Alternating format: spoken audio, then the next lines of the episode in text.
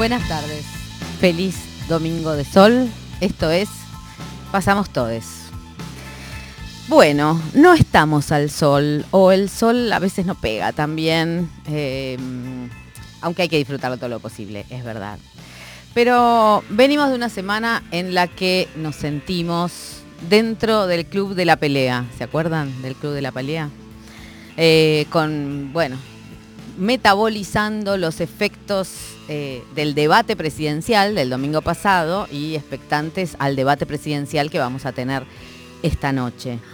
El debate presidencial para mí quedó en mi cuerpo como una resaca jodida, una resaca en la que los restos de la noche al día siguiente son una nebulosa mezcla de, no sé, de exceso y, mm, y papelón eh, mezcla de riesgo y algo de gracia, no sé, pero sobre todo una tremenda descompostura.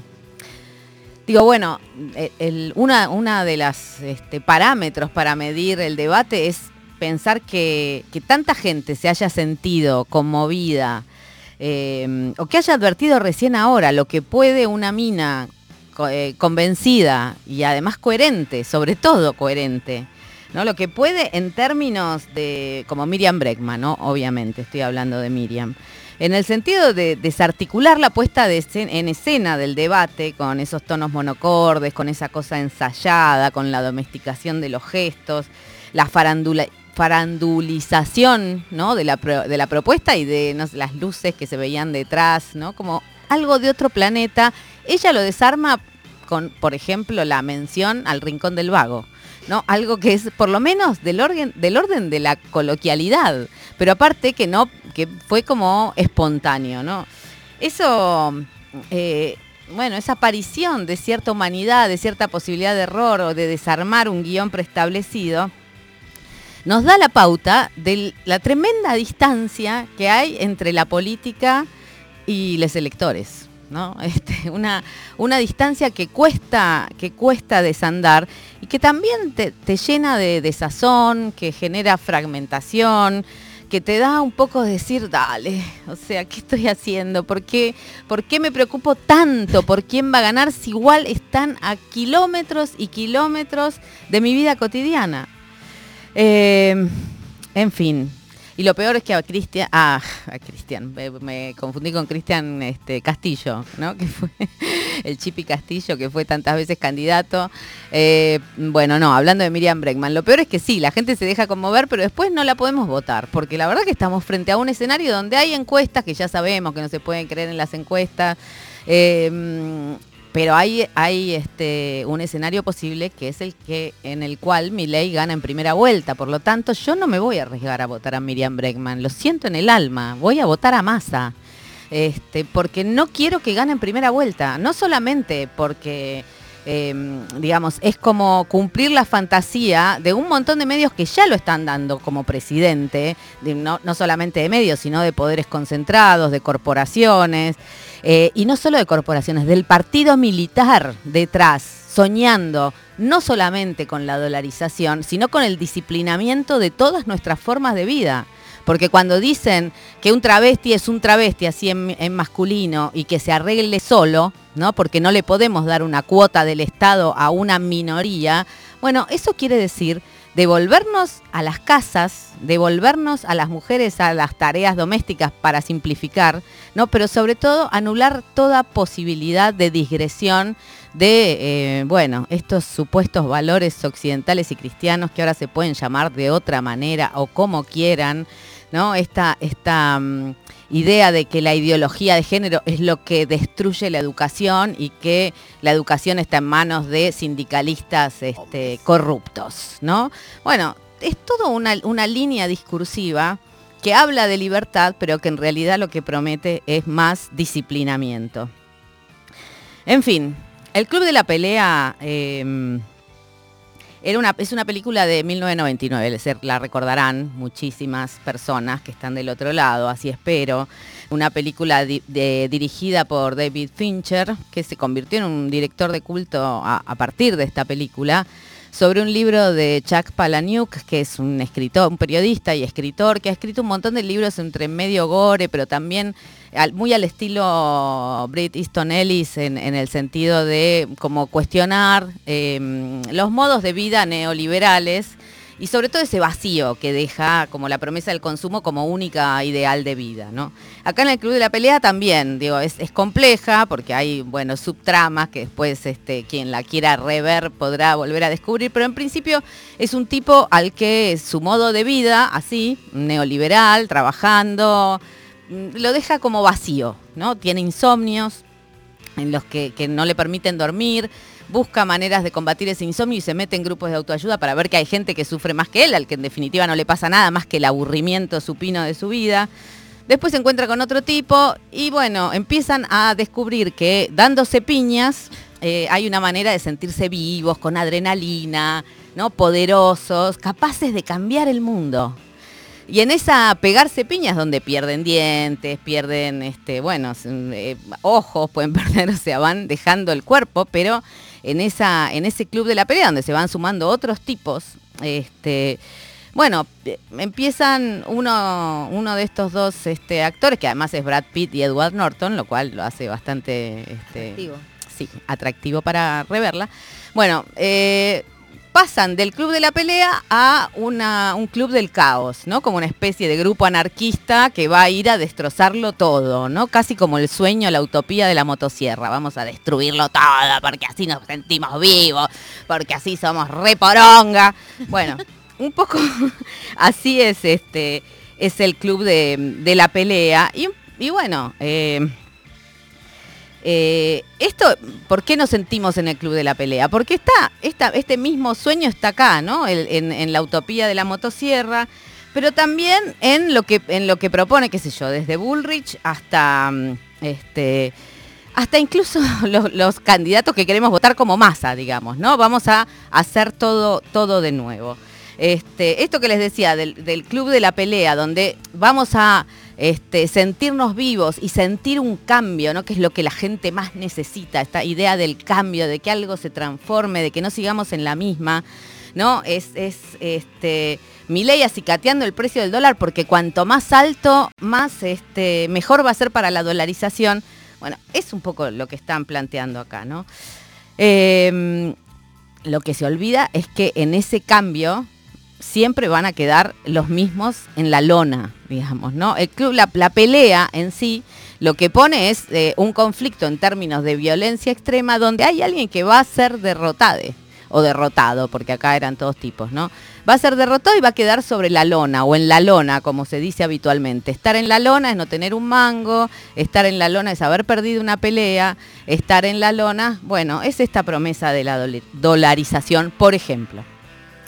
La política igual es conflicto, ¿no? O sea, al menos debería serlo. Son modos de tramitar los conflictos que no sean la guerra, conflictos de intereses, para cuidar de todas las, este, de todos los ciudadanos. La espectacularidad obscena, ponele, del estúpido de Insaurralde, porque no lo puedo decir de otra manera, podría seguir con los calificativos. Bueno, se llame operación, se llame acción orquestada, eh, no me importa. Porque lo cierto es que esa acción no es que lo pone a él en un lugar donde no iba a estar si no hacían la operación, sino es una operación de develamiento, de un pelotudo que mientras hay que gobernar está tomando champán eh, con un, qué sé yo, con su novia en, un yate. Bueno, sos un pelotudo, Insaurralde, la verdad. Em, y bueno, que sea operación o no, digo, es parte del conflicto, me parece, ¿no? No, no lo pondría en términos de gravedad. Eh, pero ¿cómo ubicamos lo que pasó en el debate pasado, esta recalificación de la dictadura genocida, en un exceso de una guerra purificadora? ¿no? Em, porque ni, siquiera dicen cuál fue la guerra, ¿no? La guerra fue contra el terrorismo, la guerra fue y fue una guerra, ¿no? En el aire. O sea, una guerra donde, bueno, si quien revise los archivos de las, de las propagandas de la dictadura va a ver que está esta idea del enemigo interno y del enemigo externo, ¿no? Que bueno, es lo que sostiene todo conflicto. Pero ¿qué es la guerra? Eh, ¿Qué es la guerra? La guerra es el eh, permiso y el consenso social para la aniquilación del otro. Es eso nada más. ¿Cuántas películas hemos visto de guerra donde nos resulta un alivio que el héroe al que estamos siguiendo vaya matando gente a su camino para poder salvar su vida? Digamos, estamos acostumbrados a saber eso y no nos genera un conflicto. Solamente hay que ver, eh, bueno, qué narrativa nos conduce del lado de qué héroe, ¿no es cierto? Lo podemos ver ahora mismo en esta, en esta nueva guerra que se abre en Medio Oriente, esta cosa sin parangones hasta ahora entre Israel y, este, y, la franja de Gaza, pero que es eh, que oculta, digamos, eh, medio siglo de sojuzgamiento de los palestines ¿no? A la, prácticamente a la esclavitud, a vivir sin agua, a vivir bajo el control de la supremacía israelí y de los judíos ortodoxos, Y de un Estado católico que además ahora es un Estado de ultraderecha, ¿no? Ortodoxo, eh, judío, que para, ir a trabajar los palestinos sufren todo tipo de ignominias. Entonces, pero de todas maneras son terroristas, o sea, no hay ningún gris. La guerra anula todos los grises. Hay muertos israelíes, del otro lado hay terroristas, a los terroristas está bien aniquilarlos. Y en esa cuestión discursiva, digo, ¿cuánto, cuánto influyó en el debate no solamente lo que dijo Milley, sino lo que pasó durante el gobierno de Macri con Patricia Bullrich en el Ministerio de Seguridad, cuando empezó con su discursividad de que todos los mapuches son terroristas y que los gendarmes no se los va a tirar por la ventana por un rumor, ¿no? Y este, en el debate dijo que los gendarmes estaban absueltos, lo cual es mentira, porque todavía el juicio no terminó. Y Santiago Maldonado no fue, no se ahogó porque se metió en el agua por imprudente, sino porque lo empujó la gendarmería a, este, a, esa, a ese río, digamos. Hay cosas que están abiertas y además hay un juicio ahora mismo en curso donde esos gendarmes que Patricia Bullrich defiende son los mismos que mataron por la espalda a Rafael Nahuel en lo que está demostrado en cada audiencia que ha sido una cacería. Digamos, esta, esta palabra guerra que pone mi ley sobre, eh, sobre mm, eh, la, actuación, digamos, el plan sistemático de tortura, exterminio, desaparición y apropiación de bebés, eh, del cual no hay dudas, porque imagínense que si Videla en el año 2000 más o menos dijo que había más o menos 7.000, 8.000 desaparecidos, ¿alguien puede dudar que son más? O sea, es una, es una ridiculez estar discutiendo en torno a cuál es el número de desaparecidos y desaparecidas.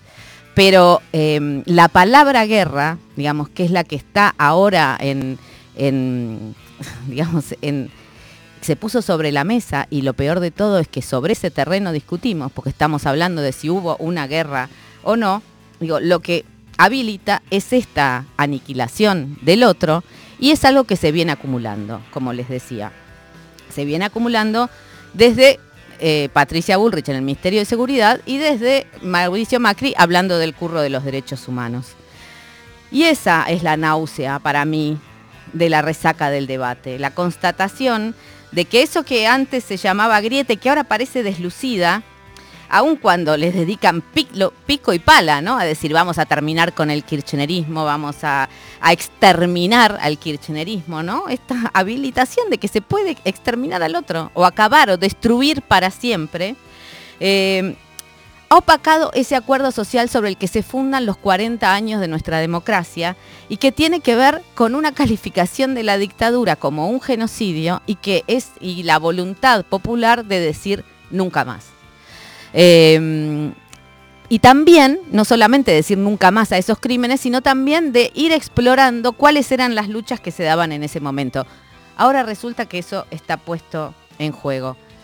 Yo les digo la verdad, pasé vomitando un día entero, sin, sin metáfora. Em,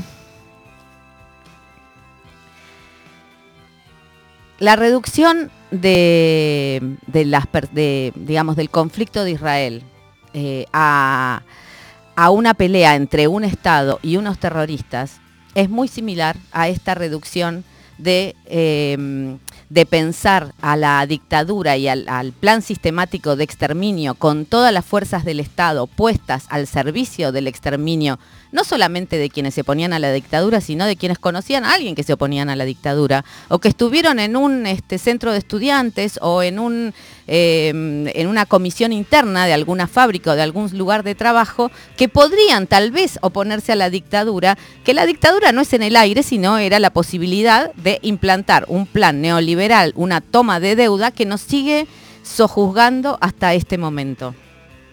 Entonces, tengamos mucho cuidado con los términos y con la naturalización de estos términos. No es eh, cualquier cosa decir que acá hubo una guerra. Y tampoco es cualquier cosa decir livianamente que hay, este, que, que hay una guerra en Israel, como también hay que este, volver a pensar por qué, eh, a pesar de que Naciones Unidas, después de la Segunda Guerra Mundial, condenó las guerras y los conflictos armados, no hay nadie que esté impidiendo las guerras. E incluso se hicieron guerras defensivas, con ese nombre, defensivas. Em, tengamos mucho cuidado. Esta noche otra vez vamos a ver el debate, ¿no? Otra vez se va a hablar del tema seguridad, eh, otra vez vamos a ver las réplicas y las ofensas, ¿no? El derecho a réplica se da cuando estamos ofendidos. Mientras tanto, digamos, eh, veamos lo que veamos en ese debate, tengamos muy en cuenta que más allá de que nuestro trabajo, nuestra tarea es este, oponernos a la crueldad, y la crueldad es esta de anular los 40 años de democracia para volver a implantar, a, poner sobre la mesa en discusión la narrativa de los milicos para justificar la dictadura, sepamos que sí tenemos otras armas, porque hoy también se cumplen 56 años de que mataron al Che Guevara. Y creo que eh, desde abajo, desde el pueblo, una palabra que está bastante en desuso, esta intención de dar vuelta lo que se supone y lo que te dicen los medios de que ya mi ley es el presidente, eso está lleno de esa ternura que el Che Guevara apuntaba a que no la perdamos, ¿no? Porque es desde ese impulso por vivir que implica la ternura que podemos llegar a dar vuelta a esta elección y que todavía hay tiempo. Así que veamos el debate, pero sepamos que allá está la puesta en escena y que acá abajo, de nuestro lado, está la posibilidad de seguir dando vueltas, eh, votos de a uno en uno.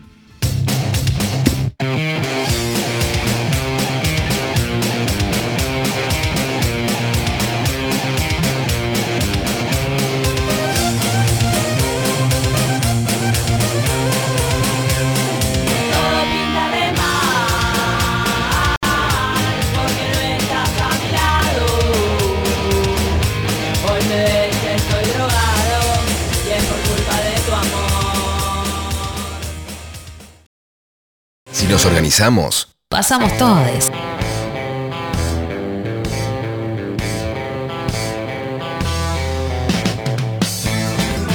Hola, Enrique, habla María Teresa. Llámame, por favor. Son las 8 y 20.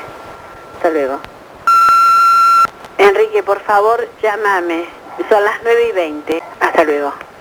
Enrique, María Teresa, contéstame, por favor.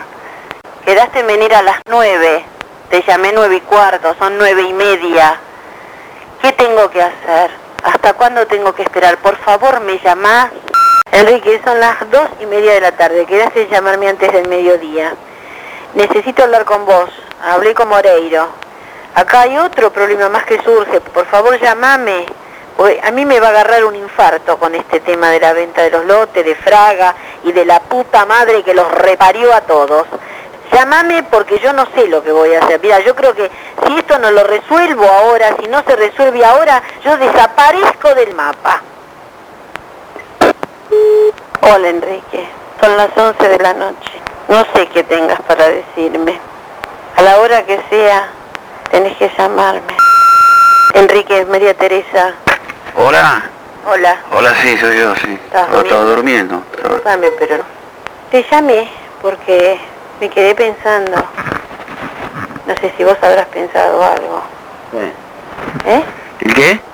¿Me escuchás? Sí, sí, te escucho, sí. No, que me quedé pensando. Te había dicho yo que la sensación que tenía era de que realmente vos no, no tenías el interés, el afecto o, las ganas de, de, de reanudar las cosas, ¿no? Sí. Y me quedé con esa sensación. No, para nada, para nada. Absolutamente para nada. No, no, no, no, para nada, nada. Absolutamente. Este aparato en el culo se está grabando.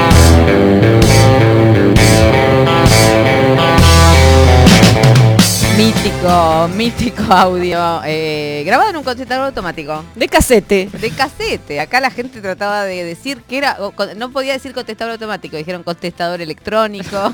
Ah, una dijeron brecha. esa maquinita que había. Sí, una brecha generacional. Total. Este audio incluía eso. Enrique, ni una palabra de amor. Ni una palabra de amor. Pobre, faltaban Terrible. Tremendo, tremendo aparte porque los viene, va increyendo como que ahora atiende y el tipo escuchar las 40 y el tipo atiende y ya, hola, ¿me escuchás? Bueno, es la clara muestra de cuando nada, peleas y no tenés con quién, que es algo que te enerva, digamos. Decir, bueno, me voy a pelear con alguien y del otro lado no tenés a nadie. O Para alguien eso que está está durmiendo. Twitter. Claro. Claro. Para eso está Twitter, sí. Para Qué resolver ese vacío se inventó Twitter. Sí, para resolver ese vacío. Pero también yo pensaba que estabas hablando de esto cuando uno se queda con una pelea que no pudo llevar a cabo y te vas en la calle peleando como solo, resolviendo. A mí lo peor de las peleas es cuando vos eh, no podés contestar como querés y dos minutos después Se te ocurre. tenés la respuesta indicada. y te la quedás durante un montón de tiempo y cuando llega el momento de volver a decirla, no, No. tampoco. o sea, Hola Jorge, ¿cómo estás? ¿No les pasa en las peleas que cuando te agarra el llanto? Ay, que ahí te no. corta la- el momento de la discusión de la pelea y no y ahí no hay nada con que darle porque te empieza a temblar la voz. No, claro, no. La pera te, te tiembla, la, perita. Feísimo. Horrible. Bueno, ustedes se pelean mucho. ¿Por qué? ¿Por qué? ¿Qué pelean eligen dar? Yo, lo que pasa es que a mí me parece que elijo esas... Hay peleas que vengo sosteniendo, pero son tan eh, detallistas, inútiles y tan que me las inventé yo, Ajá. que no sé si califican. Como si veo que alguien tira un papel, ponen en la vía pública, eh, Sí. lo levanto y me acerco y digo, "Eso- esto se te cayó. Como que siempre tengo un approach bizarro, nunca acuso de que estás ensuciando la vía pública. Puede que. Puede que, tal vez. Y te responden, no, no, no lo necesito. Me ha pasado de todo, que lo agarraran y lo volvieran a tirar adelante mío. Que me dijeran, no, no, no, mío no es, y yo, o sea, Nah, ¿qué nunca, hacemos? Porque yo nunca te digo. una pelea por el bien común, nunca una pelea por el, este, la El dictadura del proletariado, qué sé yo. No, no, no, cero. no. Cero, cero, cero, que se queden con los mares, con todo.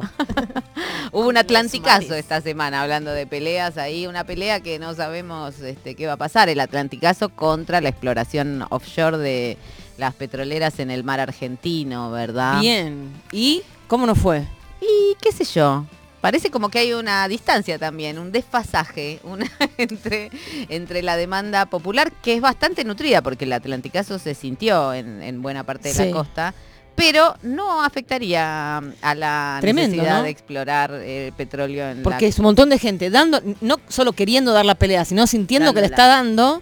Sí. Y esto que decía Auge, del otro lado la petrolera con Claro, el taladro. Diciendo, y bueno, no nos Ay, queda otra, no nos queda otra. En 2030, ¿cómo vamos a hacer andar los autos? Y sí, bueno, en 2030 va a estar la gente ahí capaz, capaz, no sé, qué sé yo, pidiendo Quizá ya por no el haya petróleo. gente.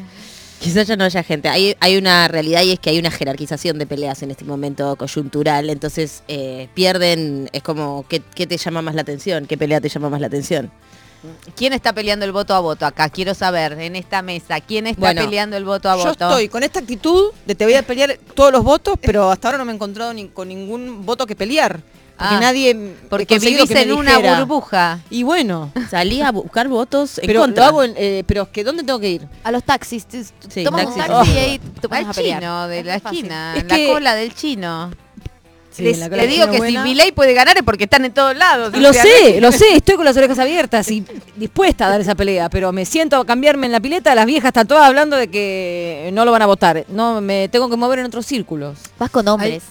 Ah, Jóvenes, tengo más hombres, Claro. jóvenes. Sí, hombres jóvenes como los del club de la pelea, digamos, Como- ¿no? Esos no que eran jóvenes los del club de la pelea. Eran bastante jóvenes, mi amor. Brad Pitt, ¿cuántos años tenía hace 20 años? Y ahora tienes 30. 67, 68. Tenía 42. Ah, ya era grande. Cuando hizo el club de la pelea, estás inventando. No. Ahora tiene 67, Brad Sí, un poco, sí, pero No, creo ¿en que si lo. Los 70, me- Qué bien que se conserva, che. Pero Ese quizás chico. tiene Es la pelea contra la vejez. la cara. Esa pelea pelea sí que es inútil. Tengo esta idea para Sí. pelear muchos votos de un solo cimbronazo.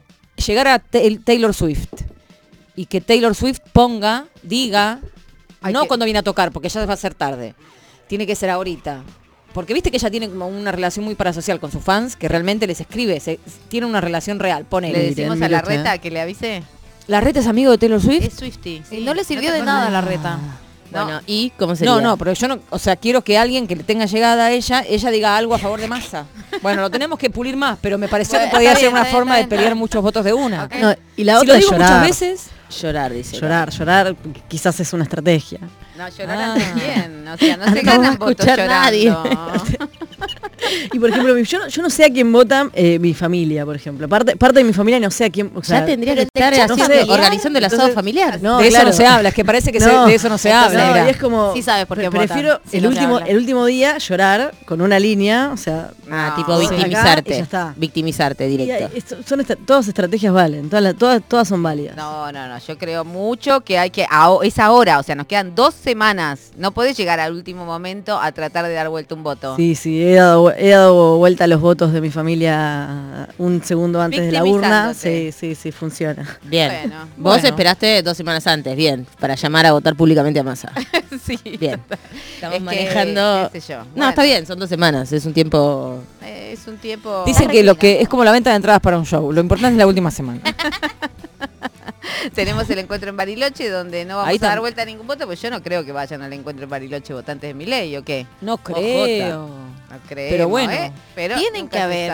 Son más de lo que crees. Estadísticamente tiene que estar, haber. Estadísticamente tiene que estar. El encuentro del que está hablando Marta es el plurinacional de mujeres lesbianas, travestis y trans, que va a suceder el fin de semana largo que viene, que es del viernes 13, 14, 15, hasta el lunes 16. Todavía están a tiempo de meterse en algún bondi sindical, escolar, seguro que hay. Bueno, Sí. son unas cuantas horas a Hay Bariloche. plazas, son unas cuantas horas, digamos todo. Son unas cuantas horas de joda. Aparte, imagínense estar viajando por las rutas argentinas desiertas, Divino. mirando las estrellas para llegar a encontrarse con otros, ¿no? ¿Qué sé yo? Hoy estamos preguntando, por si no te diste cuenta, qué peleas querés dar.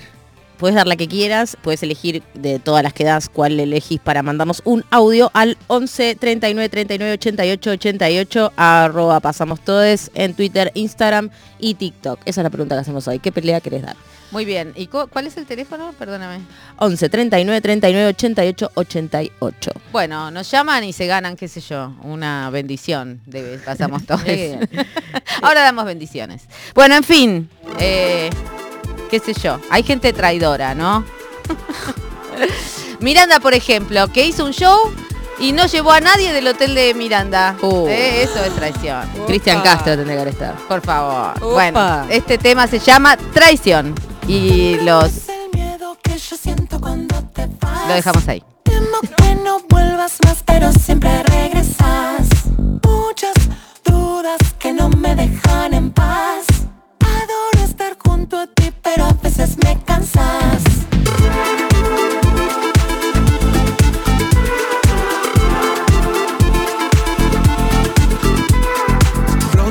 Preguntas con respecto a nosotros dos. Odio hacer balance de si estamos mejor o no. Cada cosa nueva no es nueva y ya se probó. Todo se volvió lineal y así no lo quiero yo. Eso siento y no sé si decírtelo. Conozco lo malo, conozco lo vil, conozco lo horrible que te hace sentir. Me apena que estés saliendo a la pero sin embargo me quedo. Arroba Pasamos Todes, Instagram y Twitter. En este tiempo áspero existe una conversación abierta. Pasamos Todes.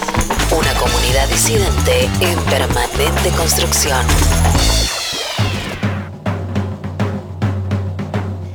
Esto sigue siendo Pasamos. Sigue, sigue. Acá peleándola hasta el último momento, preguntando qué pelea querés dar.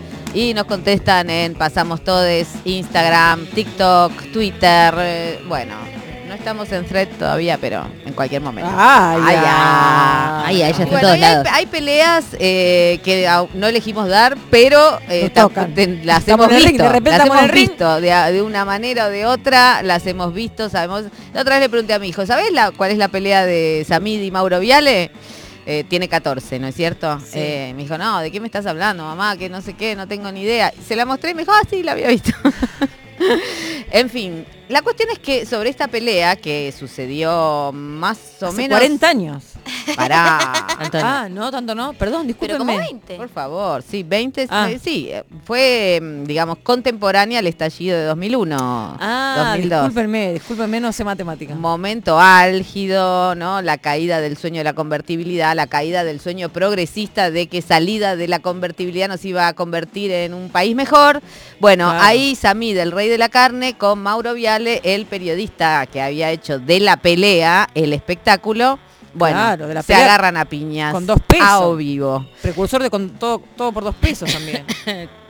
Bueno, sí, bueno, me, me no digo porque era todo, todo muy barato el, Ah, el decorado en el sentido de que no había un mango. Bueno, no había un mango, en efecto. La cuestión es que hubo quien vio en esta pelea no solamente eh, la popularidad del ridículo, sino que fue hondo, bien hondo, hasta donde el barro se revuelca.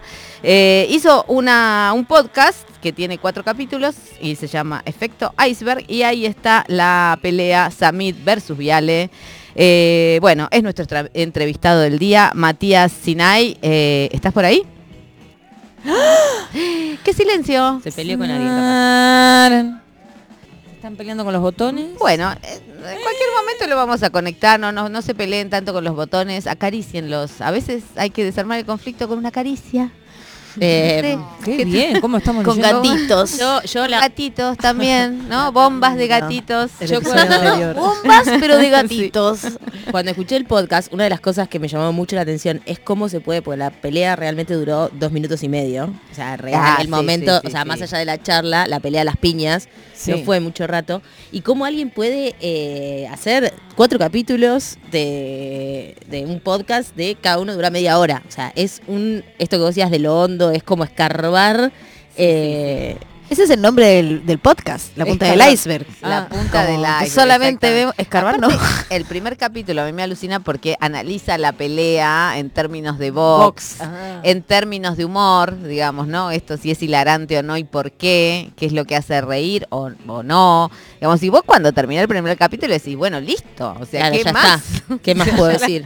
La vimos de todos lados, pero bueno, lo que no estamos viendo es la entrevista con Martín. Con el Ah. creador de esta movidurria. Por ahí Bueno, está. ya va a caer, ya va a caer. la entrevista acá no, no necesitas. Pero contemos quién es Martín, cómo se llama el podcast. Martín es director, guionista, creador de cosas como este podcast que es eh, Efecto Iceberg. eh, donde está eh, este Samit capítulo, versus Viale. Sam- Samit versus Viale. Y también tiene un canal de animación latinoamericana que se llama Naisekai, que tiene bueno un montón de Animación. seguidores y seguidoras. Y este es una serie animada de las más vistas en YouTube y se llama Un Mundo Sin. Puede ser un mundo sin dinero, un mundo un sin mundo guerra. sin perritos, un mundo un sin mundo- puertas, un mundo sin anteojos, Es muy bueno. mismo.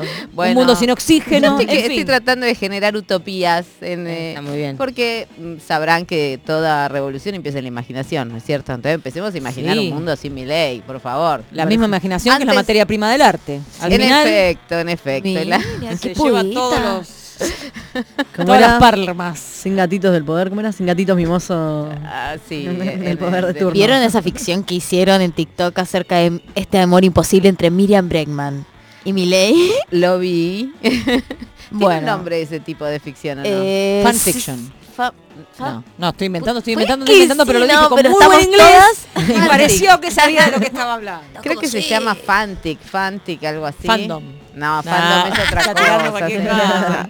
No me, no, no me ponga una palabra en inglés cualquiera para que yo entre así Hoy como una desprevenida. pelear con Marta Dilo. Sí, ya veo. Por eso te pusiste enfrente, ¿verdad? Porque que hay que enfrentarse. La pelea empieza con los ojos primero. Sí, y después sigue también con los memes, porque esta eh, pelea de la que estábamos hablando hace un rato entre Mauro Viale y Samid eh, fue como el inicio de los memes.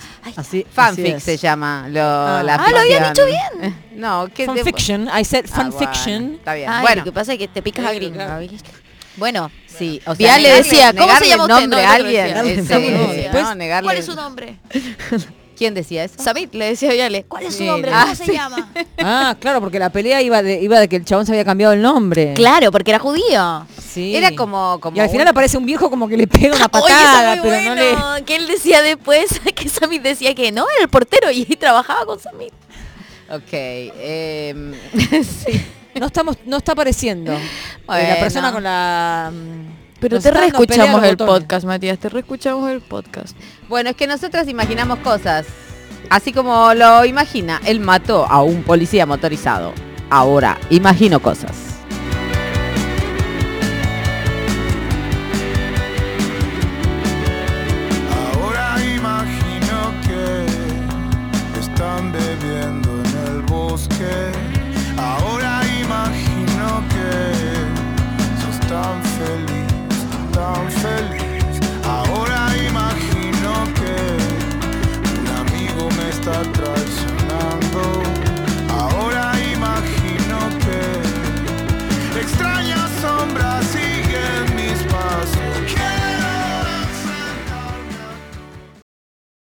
Con todo lo que está pasando, ¿dónde están las feministas?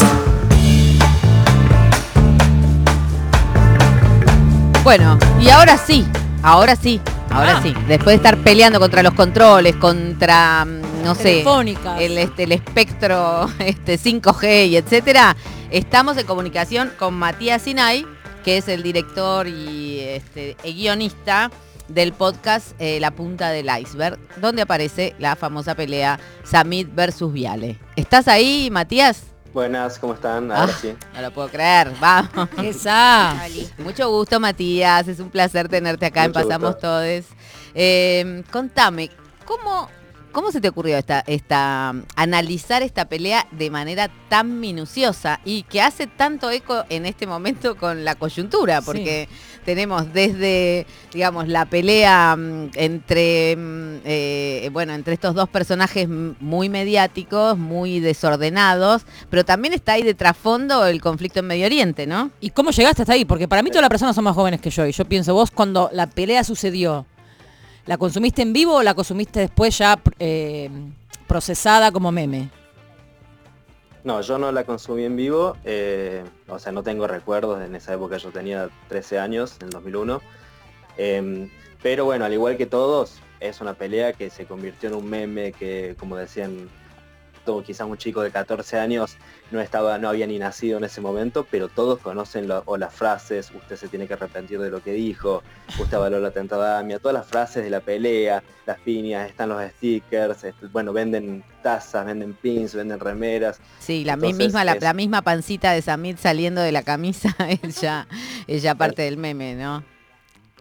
Entonces la idea surgió un poco por eso, es un, es un documental que escribimos y dirigimos con mi hermano Augusto Sinay, y justamente la idea es analizar eventos de la cultura popular argentina, pero ir a fondo y analizarlos de diferentes miradas que pueden ser, eh, no sé, desde entrevistas con antropólogos, historiadores, en este caso tenemos boxeadores, tenemos un análisis desde el humor de la pelea con Adrián Lackerman, bueno, como analizarla desde diferentes aristas y ver qué hay abajo de esa pelea, que hay mucho más, porque lo que descubrimos en definitiva, investigando durante muchísimos meses y hablando con un montón de personas, eh, la pelea es que solo lo que- los dos minutos que nosotros todos recordamos de, de esa pelea, de cuando se paran, se pegan y bueno, y entra el, el viejo patio al final, sino que atrás de eso hay todo un trasfondo de como decía recién, social, esto eh, económico, porque esto ocurre justo 20 días después del, del estallido 2001, así que imagínate cómo estaba la tensión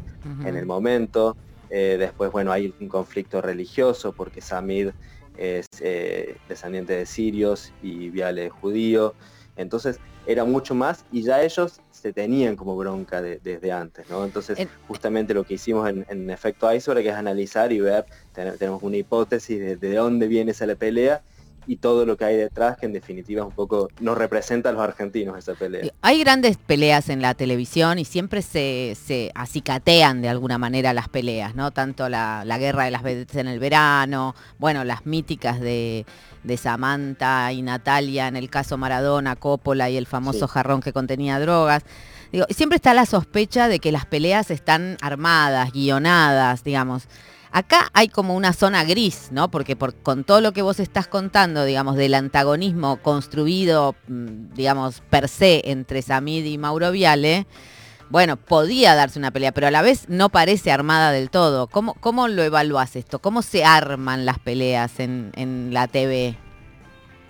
Mira, por la investigación que hicimos en, en el documental, no es una pelea armada, pero sí es una pelea buscada por Viale, porque Viale lo que, lo que, lo que intentaba en ese momento, que, que su, como que su Biblia era el rating, entonces lo que intentaba era tener eh, puntos de rating.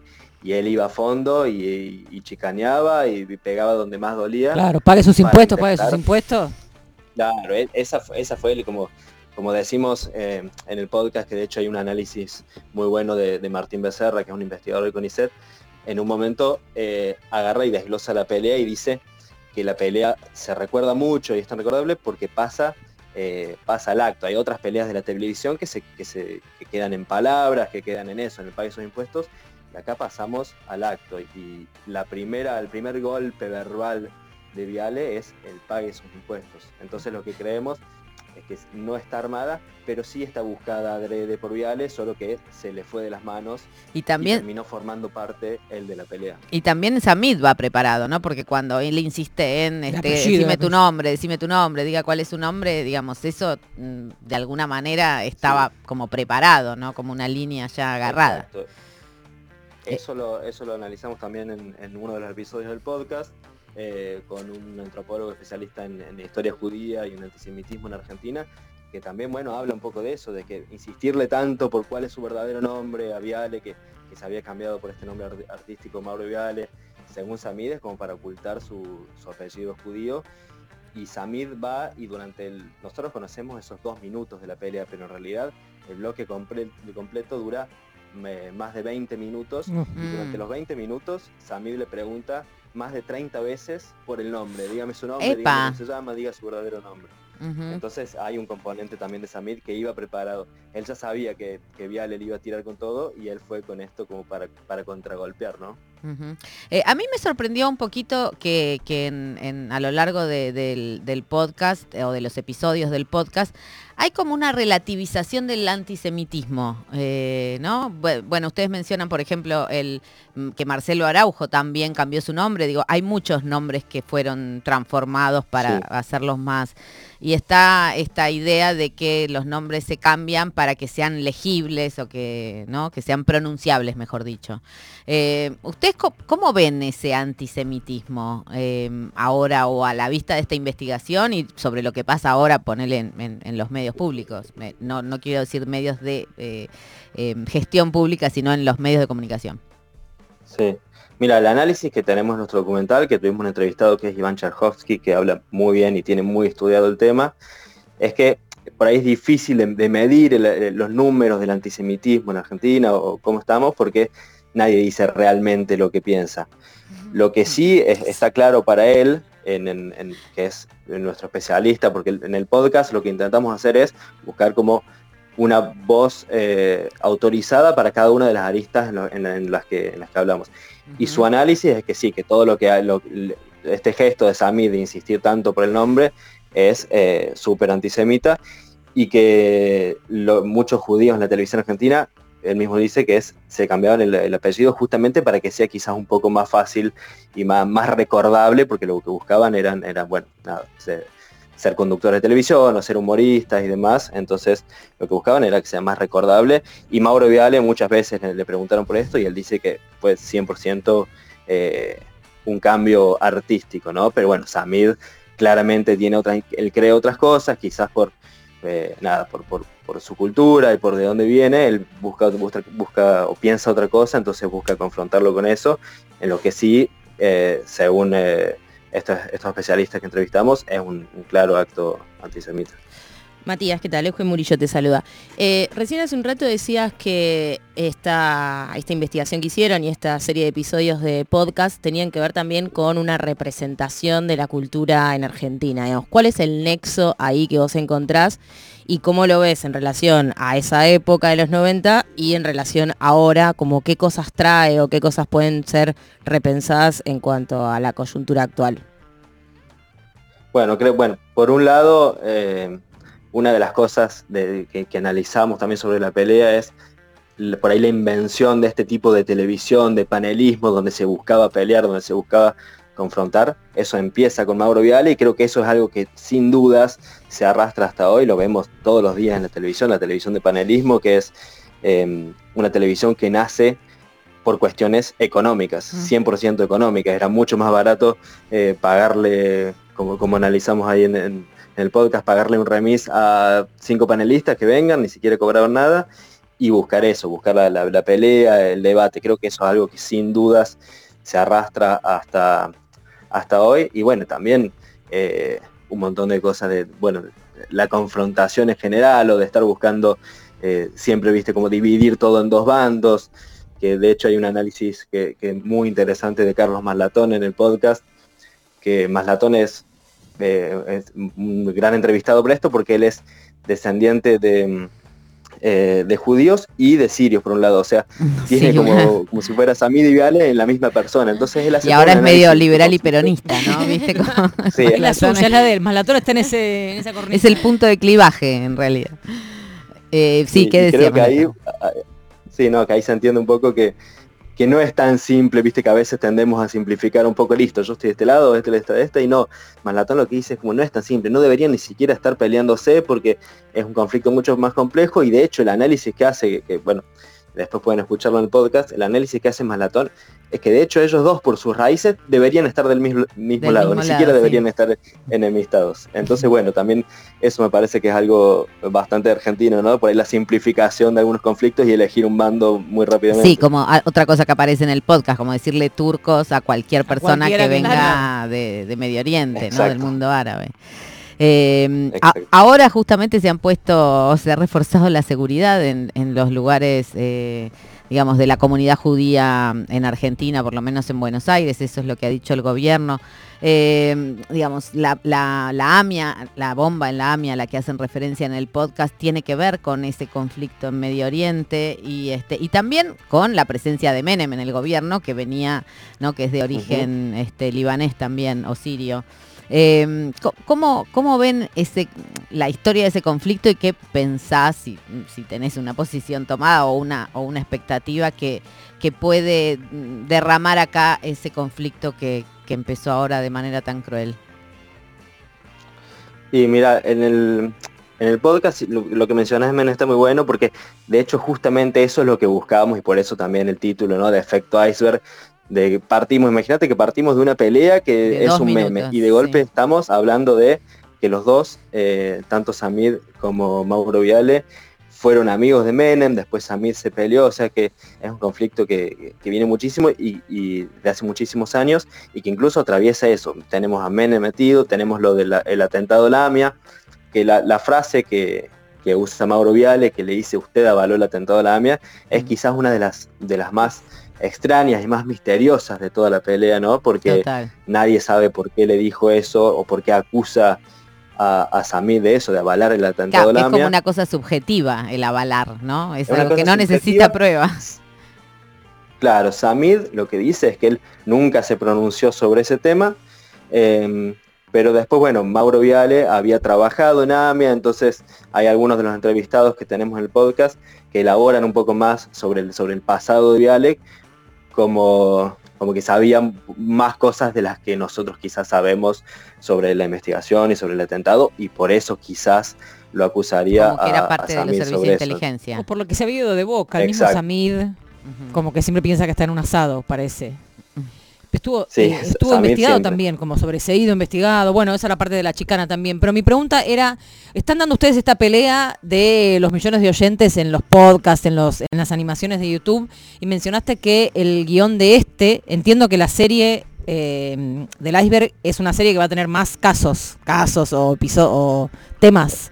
Sí, Eh, exacto, sí, nuestra idea es, así como esta primera temporada son cuatro episodios sobre Samid Viale, nuestra idea es ir lanzando nuevas temporadas donde analicemos otros eventos de la cultura popular No cosas que necesariamente uno recuerda quizás como un meme Claro. y que, y que en realidad hay mucho más por detrás y analizarlo desde, desde la historia, desde la ciencia, desde la antropología, eh, desde diferentes aristas con, con especialistas. Ese es como el corazón de Efecto Iceberg y esta primera, primera temporada me parece que, que llegamos a algo súper profundo que nunca nadie había, había investigado, así que estamos como muy contentos, muy orgullosos con el resultado y, y bueno, Y hablas buscamos siempre que sea entretenido, por eso está narrado por Luquita Por Rodríguez. favor, te pido que, sea entretenido. siempre- Que si van a resolver el conflicto Medio Oriente con un podcast, que sea entretenido, lo único que te pido.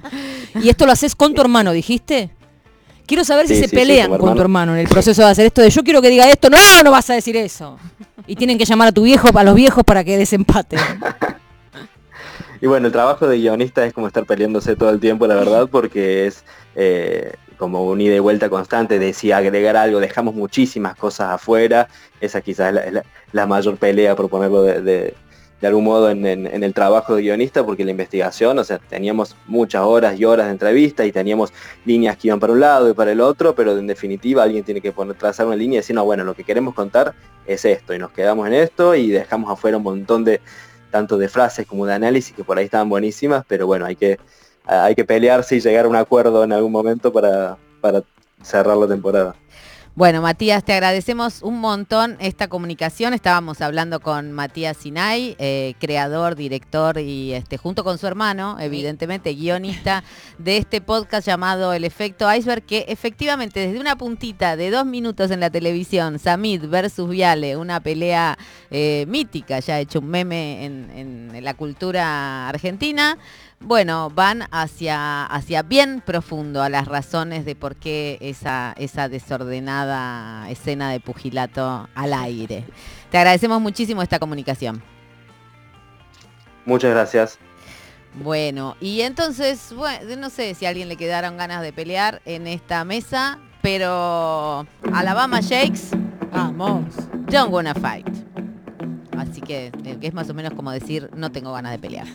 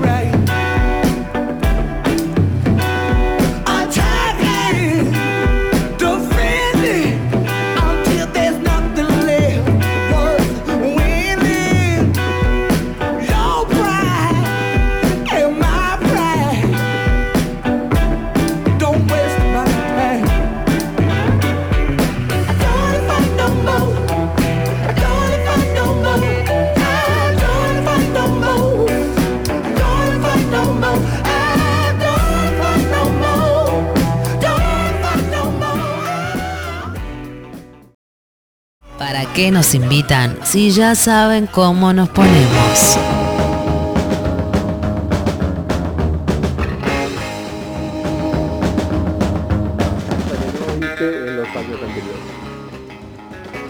¿Cómo andan? Pasamos todos acá, Manolo de Quilmes. Es un debate largo este de Bregman, yo voté a, eh, a Scioli, a Alberto, a todos, ¿no? Pero me parece que en esta elección es diferente. Parece que no, no, no define lo- los 300.000 votos que se puede llevar a la izquierda de Grabois, no define la elección. Si Milei saca más de 40, lo va a ganar ahora o lo va a ganar en balotaje. Eh, me parece que, que tenemos que plantearnos si queremos que entren los últimos de la lista UP o los primeros de la lista de PI. Y, ¿Del y en octubre, Del PI, del por PI. primera Ah, vez, per- perdón. yo votaría a la izquierda, cosa que no hice en los años anteriores. Se picó. Ay, háblame peleas. Se repicó. Bueno, me gusta. Miriam. Me, gu- me gusta que Matías tenga una posición. Manolo, Manolo. nos- Disruptiva. Manolo, perdón. ¿Cómo estoy? ¿Cómo estoy? Bueno, nada, que tenga una posición que, no, que nos desafíe. como- Sí. Que levante pasiones. Está bien. Es acá Pablo de Flores desde la ruta, volviendo del encuentro de recreación en San Luis Merlos. Ay, qué Eh, lindo. y hoy me encuentro peleando por la ley de recreación, que es un derecho que tengamos tiempo para la recreación y el tiempo libre. Me encanta. Eh, les mando un abrazo grande, les quiero. Gracias, Pablo. De hecho, a la pereza y al tiempo libre me encanta. Eh, Nora Falabella dice hasta que el pelucón pierda. Ahí va a pelear hasta el último segundo. Así, me gusta la gente que, que le da hasta el último momento. Ritualitos dice, aló, jamás llego a anotar el WhatsApp. Dice. Hay que decirlo más Hay que decirlo más despacio. lento. Lo dice. Más veces. Acá Cari, vamos por las peleas que vamos ganando. Bien. Pero sí tengo una lucha de hace varios años, por primera vez en 33, en 36 encuentros lo logramos. Está hablando del encuentro plurinacional que va a suceder la semana que viene en Bariloche y dice, se logró organizar con la comisión del Pluri la Feria de Libros y Publicaciones del Encuentro.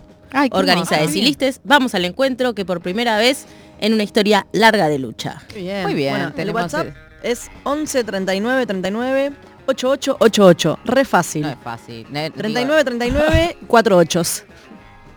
Hola amigues, dice Nadia Mayol. Quiero contarles que mi hija Manu, de 9 años, está militando el voto a voto desde el lunes siguiente a las PASO. Les habla a sus compañeros de la escuela, a las maestras, a los profes de inglés, a todos.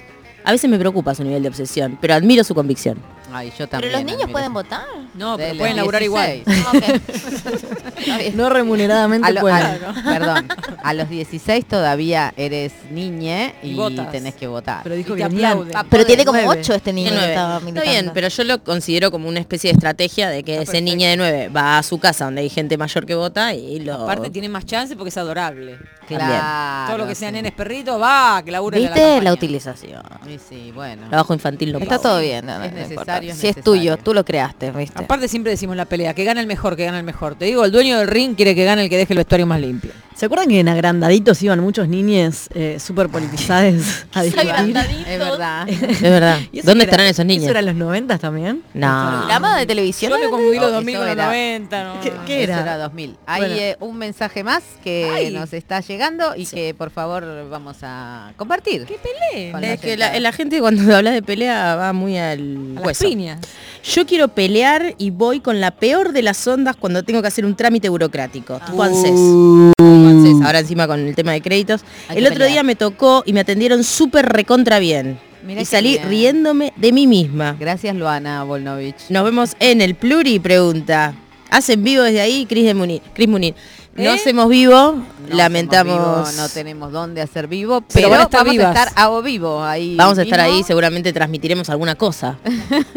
Buena onda, buenas vibras. Sí, algo vamos a transmitir. Ganas de que gane masa, masita, lesbianismo en, el- en ese encuentro que tanto nos gusta. Sí, sí, la verdad que son momentos, hay que decirlo, son momentos eh, de una inyección energética y Importante. Es como la palusa. Eh, Es como abrir. Lula Palusa para. Sí, Sí, es para- muy buena forma de describir. El pogo feminista más grande del mundo. Arranchada más ¿eh? grande La del mundo. arranchada permanente más grande del mundo. me encanta. Aparte La- siempre te cruzas con la misma gente, siempre en algún momento estás en una plaza, en esa plaza venden libros, como que hay esa plaza hay- siempre Siempre hay, una otra gente. fiesta que Siempre una termina. Bueno, ahí lo que decía Ritualito es que esta vez va a haber feria por primera vez eh, de libros en la historia de los encuentros que lleva desde el Increíble. 1985. No es joda, Claro. amigues. Sí, Es nuevo joda. y que a los Sí. hechos siempre hubo feria del libro, porque siempre hubo un montón de gente con los libros trayendo. No, sí, las mejores ediciones como piratas. santificada. Toda mi biblioteca feminista ediciones. viene de ahí. Claro, son las mejores ediciones piratas que podés conseguir. Sí. Desde Todos los no sé, clásicos. yo creo el manifiesto Cyborg de Donna Haraway. Ay, sí. Bueno, estaba desde los años, desde principios de los años 90 dando vueltas. por Sí, ahí. siempre unas ediciones que podés comprar que no son requete carísimas, que son en español. El único cual- problema es que después se te pierden dentro de la biblioteca porque no tienen lomo. ¿viste? Claro, no tienen Yo les lomo, es a mano. Cola. sí, claro. Hay que pegarles etiquetitas, Yo les pero pego, bueno. les pego etiquetas a los lomos de... la esto. Y venden cositas afuera. Obviamente, Claro. tenés gorra, remera, tatuaje que dura poco tiempo, tenés de todo, mira. Este, sí. Stickers. El consumo que en nos gusta. Bariloche. Mucho Este año es en saumerio, Bariloche. Mucho saumerio, mucha copita menstrual, también tenés las bombachas, Las bombachas para van a- menstruar libre. Hace Eso es lo que se empezaron viene. las, Bueno, las bombachas. ¿Qué sé yo? Cositas, Nueva moda. cositas. Tenés que ir, o sea, tenés que ir con un bolso amplio, vacío, para traértelo cargado de los- Cositas. Bueno, muy bien. Vamos al encuentro entonces. Parece, che. Mira, vamos así, como Rocky. Vamos como, como nos dice Survivor, con los ojos abiertos. The Eye of the Tiger.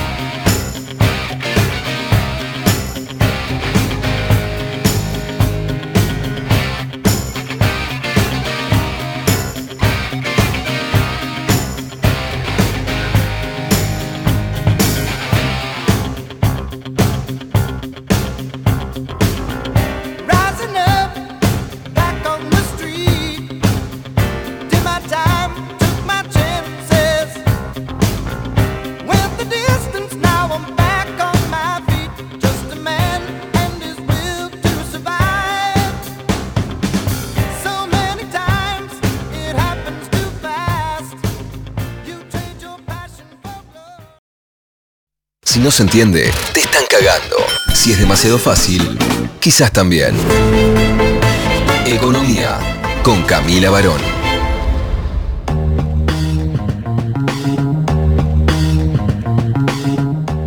Nos preguntamos entonces por peleas, peleas, peleas.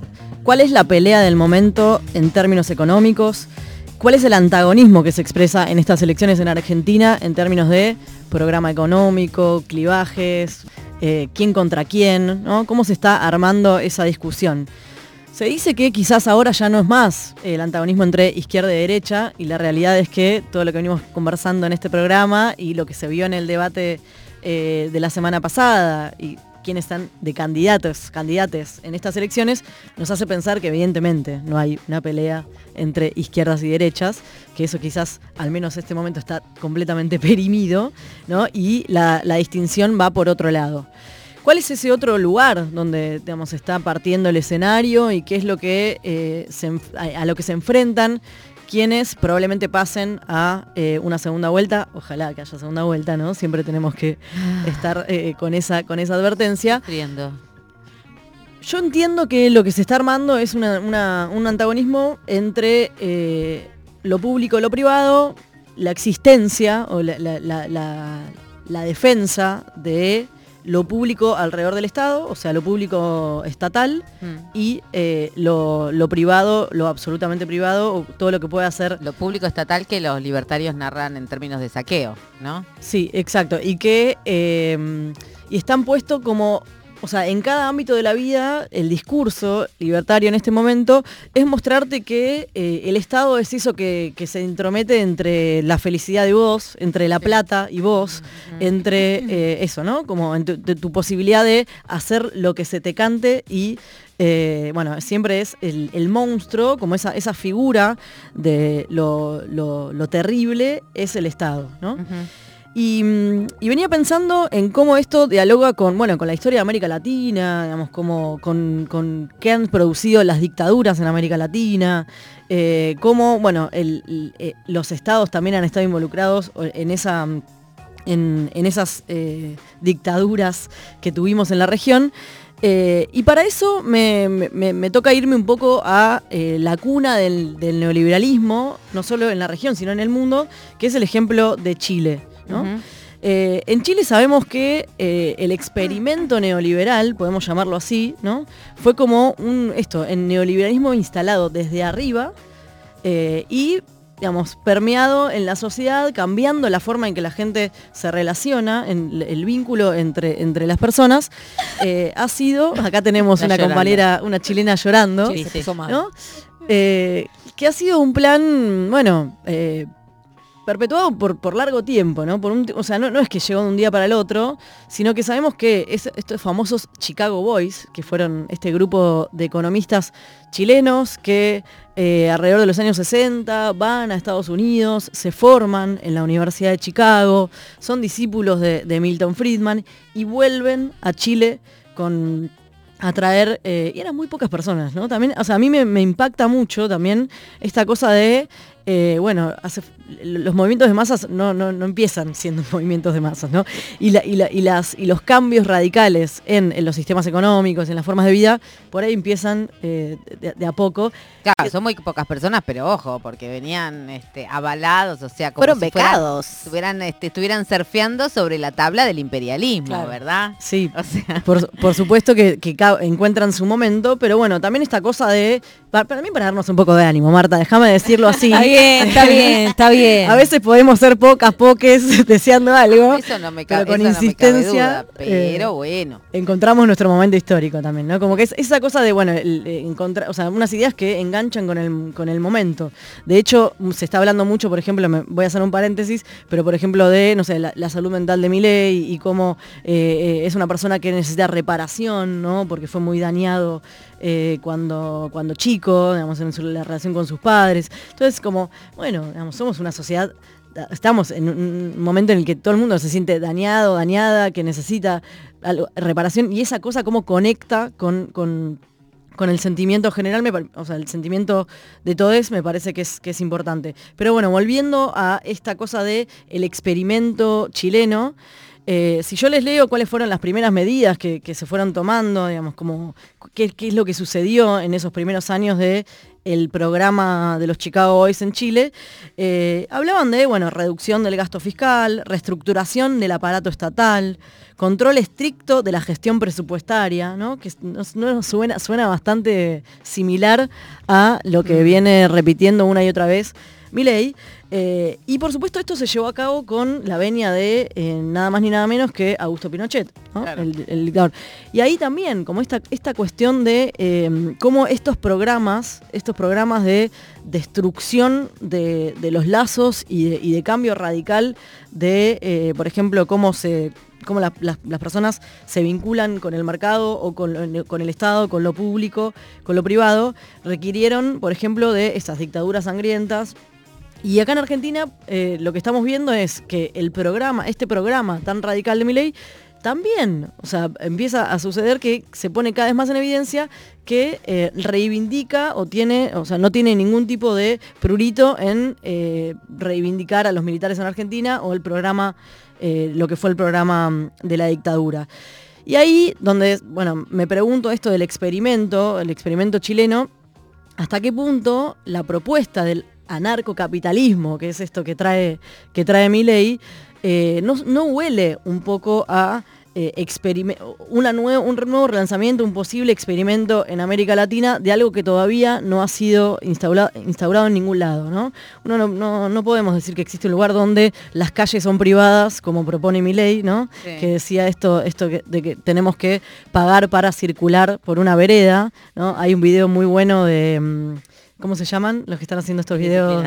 Indisciplinados. eh, que hacen la parodia o bueno, esta cosa distópica, muestran cómo sería que una persona tenga que pagar para entrar a la vereda de su casa, por Claro. ejemplo, ¿no? Y esto lo ha dicho y lo dice y lo repite Milei.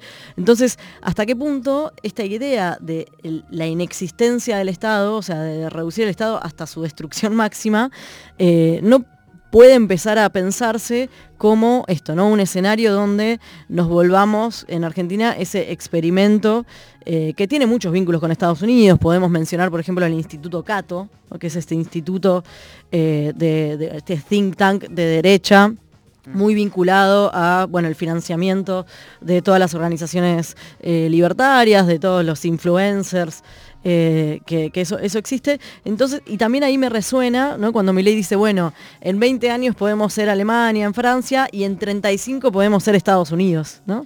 ¿Quiere quedarse Ese- 35 años en el poder? Eso me pasó que sentí estaba diciendo como Flashea un "Denme". poco con eso, sí. Ojo, bueno, ahí es- es- me, me parece excelente el, el comentario porque, claro, los Chicago Boys llegan en, en- en el, en el 73 con el golpe de Estado. ¿Y cuánto duraron? ¿Hasta cuánto duró la, la dictadura? ¿Se fueron? No, nunca Claro, se fueron. y se fueron. La pregunta es, ¿se fueron? Entonces, ahí yo no quiero meter miedo, pero eh, son programas de largo aliento, ¿no? Y que tienen también, por supuesto, un, eh, una alianza con determinadas formas empresariales, con, por ejemplo, eh, empresarios que ya no requieren del Estado, que el Estado, o por ejemplo, que cualquier tipo de regulación les es un problema, como por ejemplo pasa con eh, Galperín y su mercado libre, ¿no? Entonces, Claro. hay, hay Tiene hoy- mucho que ver, digamos, con el auge de la, de la economía virtual o de la moneda intangible, porque no necesitan de las infraestructuras tipo de puertos, de shipping, de no sé. No, Eh, los fierros son de- otra cosa para ellos. O sea, como que alguien les ponga los fierros es otra cosa que tiene que ver con lo virtual. Pero Exacto. es esto de como mm, donde hay un negocio, hay un nuevo derecho. La ley de pesca. Y como que las leyes están hechas para los negocios. O No, bueno, eso no. pasa en Chile por lo menos. Como que se adaptan. Las necesidades no implican derechos, pero los negocios sí. Sí. Sí, así es. Entonces, bueno, esto, ¿no? Como también una nueva posibilidad o, una nueva forma de, pensar el mercado y lo empresarial, esto, ¿no? Ya que no necesita ni siquiera que el Estado, digamos, le colabore, ¿no? Al revés. Es una cosa de eh, directamente la destrucción, donde, eh, bueno, es el individualismo llevado al extremo de que cada uno, cada uno se vinculará como pueda con esa entelequia que es, eh, que son que son los el mercados. problema es cuando qué capacidad de da- de daño podría tener eh, esta idea no sin antecedentes, digamos, eh, aplicada aquí en, eh, en su primer tramo, digamos, ¿no? Eh, Esa es, esa es la gran pregunta. Vos decís, bueno, Mm. No queda otra, va a ganar mi ley, tenemos que resistir, pero realmente qué capacidad de daño tiene en su primer tramo, digamos. Bueno, te, ¿no? te voy a leer cuáles son, por ejemplo, las medidas de las que habla, eh, bueno, este plan Milei Ocampo, ¿no? Que Ocampo es este economista de Milei.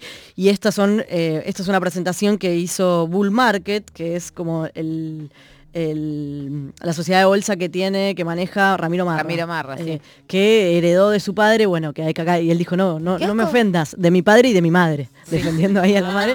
Es una herencia de sus padres y su madre. Y él habla, bueno, de liberalización del mercado de cambio, o sea, las primeras medidas, ¿no? Sí. Entrando. Liberalización de tarifas, ¿no? Acomodamiento rápido de esto, de las tarifas ya directamente.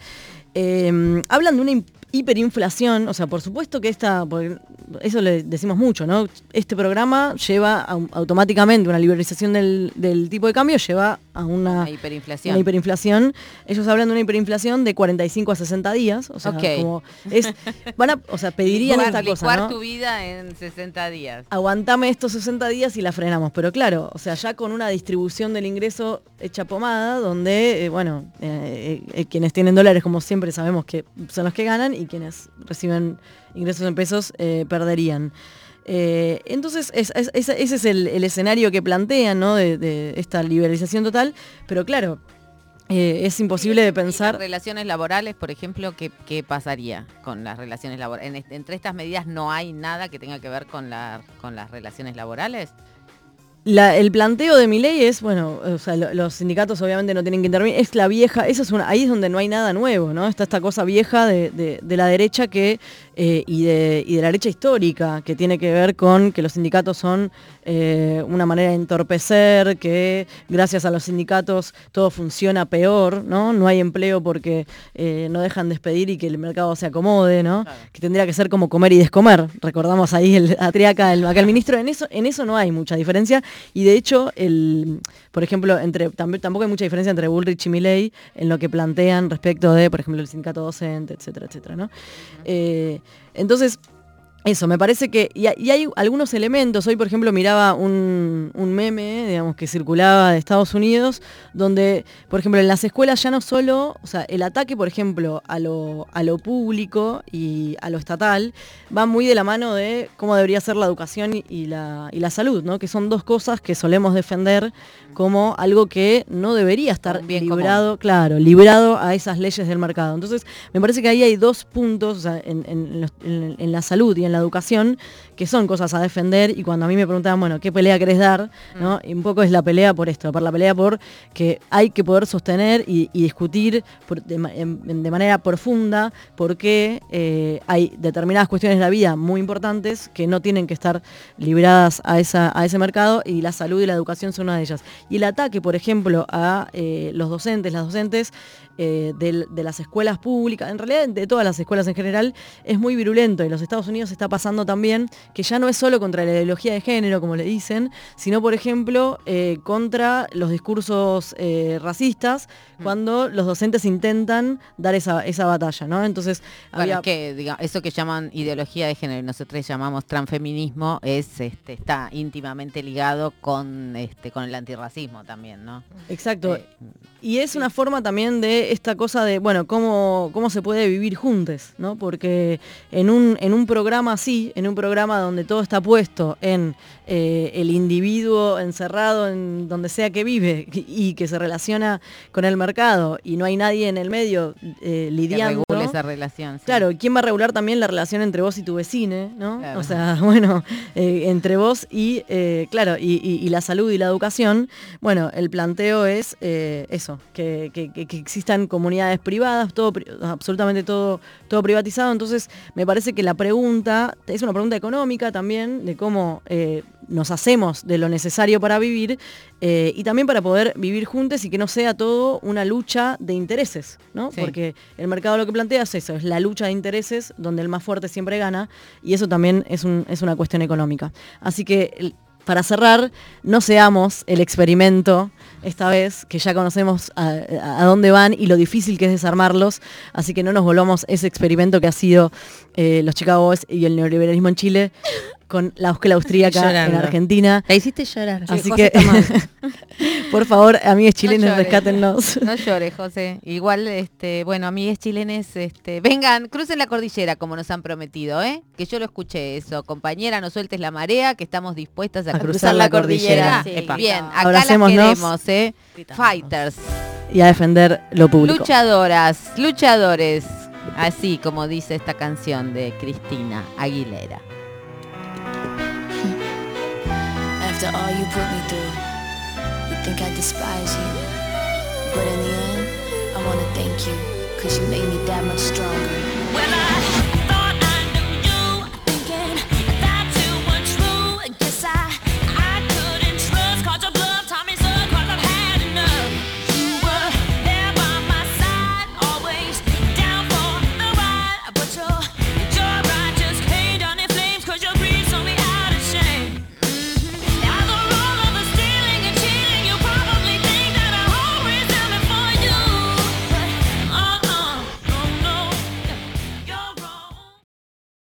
¿Quién se acuerda de ir a misa cuando está cogiendo?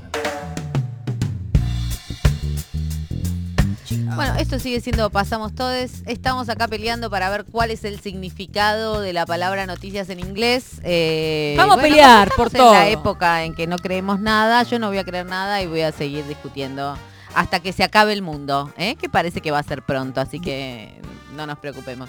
Eh, y estamos preguntándonos, ¿qué nos estamos preguntando? ¿Cuál es la pelea que querés dar? Lo puedes hacer al 11 39 39 88 88. Nos dejas tu audio 11 39 39 88 88. ¿Qué pelea querés dar? También lo puedes hacer a nuestras redes sociales que es arroba pasamos todes. Muy bien, en Twitter, en Instagram y también en TikTok.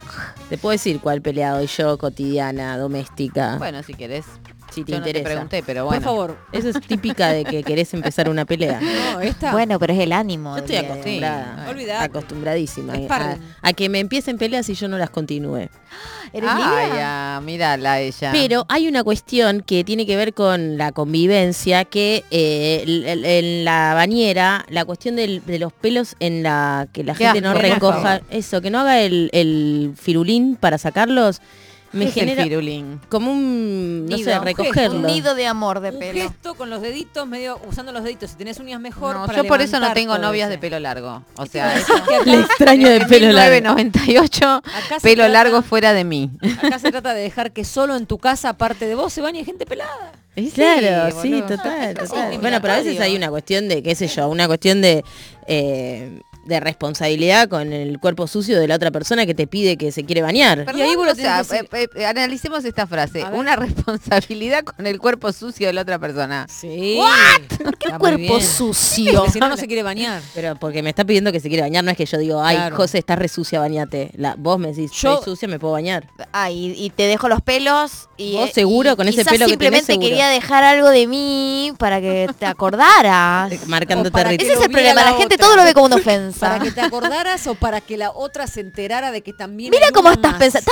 Estás, buscando. La buscando pelea. pelea. Estamos Están peleadoras. buscando la pelea. Yo te banco, Gracias. pero creo que bien se puede anticipar y decir, bañate por favor, y acá tenés el shampoo. Y acá la todo, mostrás toallita, todo, todo. todo. Por- Y ahí la Digo, rejilla. Haces el teatro de mostrar todo para que no quede tan evidente que lo único que te interesa después es... condiciones. Claro. O sea, me- no me sacas todos los... A mí me pasa cuando mi hija viene a visitarme, me este, tiene el pelo largo, negro, precioso, la verdad, Divino, precioso. divino. Pero después me voy enredando en lo que me deja. ¿En Es dónde? así, los- y los pelos caen, la gente que tiene Tanto pelo en la bañera pierde un como montón, en la, en en el la parqué. bañera, en la En la cocina, en todos lados, una barra La y dice, ¿y comida. esto de dónde salió? Ah, vino Nani. Después te estás comiendo una tarta. ¡Oh, esto qué pasó! Uh, bueno, o sea que los pelos Bueno, es un igual, gran... sí, pasando de los pelos, yo creo que no hay nada más irritante que para la pelea que la convivencia.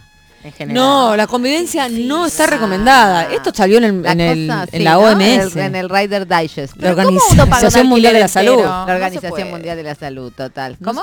¿Cómo uno paga un alquiler entero si no, no convive? Eso también es verdad. eso Yo defendiendo verdad. aquí mi convivencia. No, yo a mí también me gustaría convivir, digo, yo siempre apuesto que No, a mí digo, no me, me gusta. gustaría, no, a mí me gustaría Ah, ¿sí? tener, eh, como yo pienso siempre una, mi casa ideal sería como un espacio común Ese y lo- unos lo espacios escuchado. privados. ¿sí? No, esa es mi casa ideal. Mira, Tim Vos lo que querés es que alguien más te limpie la cocina, Sí. te saqué la ficha, que una cocina común Pero las habitaciones y los baños separados. En lejos. efecto, con una kitchenette además en el cuarto por si yo no quiero No quiero aparecer por la salir. cocina Es por mi un rato. esta casa. ¿eh? Bueno, hay que convivir, pero digo, eh, de todas comida. maneras es lo más irritante Total. el convivir. Eh, O sea, la cosa chiquita, No, como no se por puede. ejemplo, Si no te sé, que hiciste- me dejen, así como los pelos, que me dejen los restos de comida en la pileta de la cocina, a mí me pone los pelos Bueno, de punta. O sea, es el ¿para mismo qué rubro. tacho de basura ahí al lado? Es, el Es mismo exactamente lo de mismo. ¿El de la cochinada? Sí. ¿O el de los residuos Los personales? dos. Los dos son el mismo rubro que es drenaje, desagote. Pero por ejemplo la cama. Que no te hagan la cama, el la último cama que se despertó. Oh, que no, te hagan la cama o No que me te la dejen llena de migas. No me oye, de la nuevo residuos. ¿Qué preferís? ¿Que te la dejen deshecha Desecha. o hecha y llena de migas? Que vos a la vista pensaste esto está divino después cuando para, entras para, para Mi mayor escuchar, escuchar las flatulencias o de eso no se Ah. hable. No se, ni se habla ni se nada. ¿Eh? Ah, Ah, yo no tengo no, que a a mí los me encantan. Sí, a Caro le gusta. ¿A vos también? No es lo mismo, la t- los sonidos corporales. La flutulencia, me Un lo poco también. a mí un poco también. ¿A quién no les pasa, Sí, salen de tantos A lados. mí lo que me molesta es que me escondan las cosas, por ejemplo. ¿Qué te Esa escondes? es la- Con la Metafor- flatulencia. ¿Metafórico o cepillo de dientes abajo de un...? Yo tengo un hijo que es fanático del orden, ¿verdad? Y me dice, mamá, Sí. ordenamos, mamá, ordenamos. Suerte. ¿Serio? bueno. Me muero. Sí, sí, de verdad. Empieza a ordenar y de pronto a los dos minutos vos no encontrás ni tu lapicera, ni tu tabaco, ni el libro que estabas leyendo. Nada. Ah, él piensa que guardar es esconder. Él sí hace así como hace es como si pasa un tornado, no queda nada arriba de la mesa que a mí me encanta, pero bueno, me genera quedó? una problemita. Qué sé yo, no El sé. problema es que dejo ropa por todos lados. Y eso es terrible para cualquier convivencia. Y bueno, Saco sí. los zapatos acá, las zapatillas allá, Sí, dejo yo la también. campera arriba de la mesa. Soy expansiva. Sí, hijo también hace eso, porque así como le gusta ordenar, le gusta desordenar, ¿no? Tira. Sí, creo que no estamos conscientes de la diferencia entre los pelos que obturan los eh, los desagües y, lo- y la ropa tirada por la casa o los objetos. Digo, ¿Cuál es la diferencia? e- es Que abismal. una le molesta dibujo y la otra no. Ah, claro, total, total, total. Bueno, muy bien, este sí, la pelea cotidiana. ¿Cuánta gente se ha divorciado por no querer compartir el mismo lado de la cama, eh? Muchísimo. Por apretar mal el dentífrico también, ¿no? Bueno, esto es Bestia Bebé. Por no secar el baño. Eh, sí, por no, por dejar el despertador sonando y sonando, ¿no? Eh, luchador de. Boedo, luchador de Boedo. Apaga tu despertador, amigo.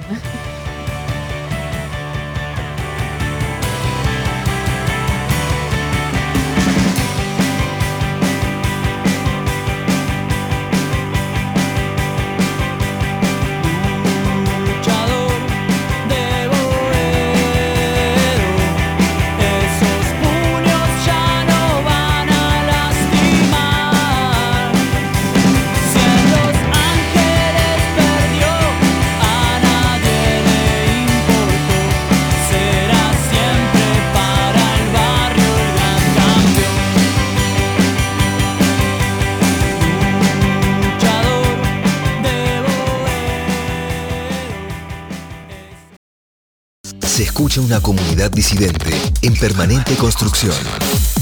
Marta Dillon, Euge Murillo, Ana Carolina y Estefanía Fanu Santoro. Pasamos todes. Los dramones de la semana. Una señal luminosa para saber que siempre hay alguien que está peor.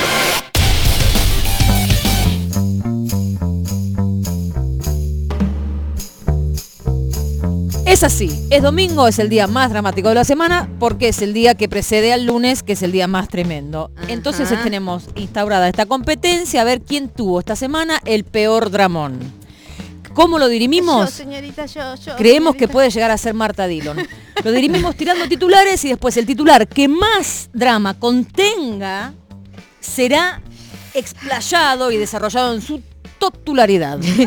o totalidad. Escribiendo frenéticamente acá a nuestro lado. Sí, está preparadísima. Siempre lo mismo. Por ejemplo, Está sentada ahí en el primer banco levantando la mano. tremenda, se sale de la Qué vaina lindo esta que es persona pelear dramática. con la mejor alumna, ¿no? ¿Todos Mirá, entendimos la palo. consigna o tengo que dar un ejemplo? Tenés que dar un ejemplo. Por ejemplo, si yo tuviera que presentar un drama que no tengo porque soy la dueña de este concurso, diría frutas.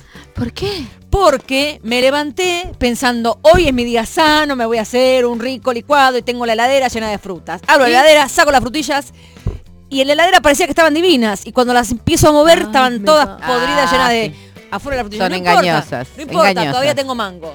Saco el mango que de afuera estaba divino, lo abro todo marrón, Marrón podrido. por dentro. Lo mismo con las naranjas y así. ¿Qué desayuné? Agua. Bueno, un dramón. Dramón, sí, sí. Así. Bien. Perfecto. Entonces, Cami Barón, su titular. Mi dramón es... em, ay, no, no, no. Bueno. Amnesia, Amnesia. ponemos amnesia. Perfecto. Falta de atención. ¿Está bien? Eh, ¿Ponemos amnesia o...? o- No, quiero, quiero volver, quiero volver. No, quiero no, volver. no. Vuelva, no, vuelva. Basta, basta. ¿Qué es esto? ¡No pelee, Marta! Nafta, Sí. nafta, nafta, nafta. Nafta, me gusta, porque... mm, Dale, capa, decilo. Retroactividad. Upa, upa, upa, retroactividad, muy bien. Euge, El debate y mi madre. upa, upa, mamá debate, voy a poner, mamá debate. Y eh, alumna Nast. En mi caso, em, chat del consorcio. Uy, está Nos la tremendo, dio, ¿eh? nos la Está dio. tremendo. Vamos a hacer un pequeño repaso. Estamos con José Nast, que tiene chat del consorcio, muy buen título. Euge Murillo, mamá debate, que es tremendo porque mucho psicoanálisis ahí. Marta Dillon, retroactividad. Prácticamente algo que tiene que ver con la cosmopolítica El internacional, las. El tiempo se comprime. Y Cami Barón, nafta, que me gusta porque, ¿qué hizo? ¿Se prendió fuego? Claro, ¿O se quedó sin nafta en la autopista? Ay, qué difícil, qué difícil, qué difícil. ¿Quién va a ganar? ¿Quién va a ganar? ¿Quién va a ganar? Marta Dillon. Retroactividad. Bueno, resulta que yo viste que soy una persona poliamorosa, ¿verdad? Que he Lo dejado vimos. atrás todas las formas viejas de amar. ¿Sí? Lo vimos. Eh, no tengo celos. eh, no, no, no, ya puedo está perdiendo amar- credibilidad por el puedo segundo. déjeme hablar porque es mi dramón. Eh, no tengo celos, puedo amar a muchas personas al mismo tiempo, no me molesta que esas personas amen a otras personas y el árbol se va ramificando. Pero ayer estaba haciendo yo, eh, ayer no, ojo, el viernes, estaba haciendo un humus de lentejas, ¿verdad? Mientras otra persona, Mm. de esas que yo, este, bueno, amo, o he amado, o amaré, qué sé yo, eh, me empieza a decir, eh, me empiezo a dar cuenta que una comida que estaba haciendo nunca la había hecho para mí cuando era mi pareja exclusiva, ¿verdad? Uh, la, uh, la que no tenía celos era usted. ¿Usted la, la que no Yo tenía la que celos? no tenía celos. Ah, bien, bien, En el tiempo no, presente, porque- pero porque me he deconstruido. Y después empecé a pensar, la otra novia que tengo, ah, se está yendo a ver a Miranda, justamente a mí no me invitó, ¿no es cierto? Entonces digo, ¿a quién le importo yo? Tan poliamorosa. Me empecé Sola. a poner mal por cosas que habían pasado antes. Mientras hacía el humo de lentejas. ¿Es un dramón o no es un dramón? Sí, No. y retroactivo tal retroactivo cual peor. lo dijo. Bueno, Terrible. lo lamentamos mucho, tienen nuestra En total el alma. simpatía. Qué suerte que igual le cocinaron algo, porque en definitiva todo lo que estaba contando que le estaban cocinando. Bien, sí. Tenía un contexto bello. Está bien, sí, después se, se aflojó, pero bueno. Qué sé yo, lo tuve, tuve que agarrar mi dramón y eh, a ponerle el La mix, mini pyme. La mini pyme, igual que a la lenteja. Quedó rica la lenteja, le voy a decir, ¿eh? A Bien. veces la sangre, la sangre que Da un cae. saborcito. Mucho hierro. Claro. Levanta. Ah, bueno, qué suerte que mañana es lunes entonces, ¿eh? Muy bien, sí, totalmente. Eso del retractivo hay que tenerlo en cuenta, que no se te vengan los dramas ni nada del pasado. Total. Es muy Y importante. ese es el duelo mal tramitado. Y sí. Así dicen. ¿no? Bueno, es Me igual, gusta, capaz ¿eh? es un duelo, capaz es solamente un problema de amor propio, qué sé yo. Voy a anotar, ¿duelo o problema de amor de propio? terapia ¿Ese no será el encanta. kit de todas las peleas de pareja? Yo me lo voy a tatuar. Eh, abajo, justo. Bueno, para esto entonces eh, se lo dedico a todas, a todas mis novias. La noche duele sin ustedes, chicas, en plural. Tú con el combo, rápido la vi lejos. Se pintaban los labios y la copa como espejo. Se acercó poco a poco. Pero bueno, esto se llama la sesión 52, ¿verdad? De Quevedo y Bizarrap. Buenos Aires y nos fuimos en una. Empezamos a la una y con la nota rápido nos dieron las tres. Perreamos toda la noche y nos dormimos a las diez. Ando rezando la Dios para repetirlo otra vez. Y nos fuimos en una, empezamos a la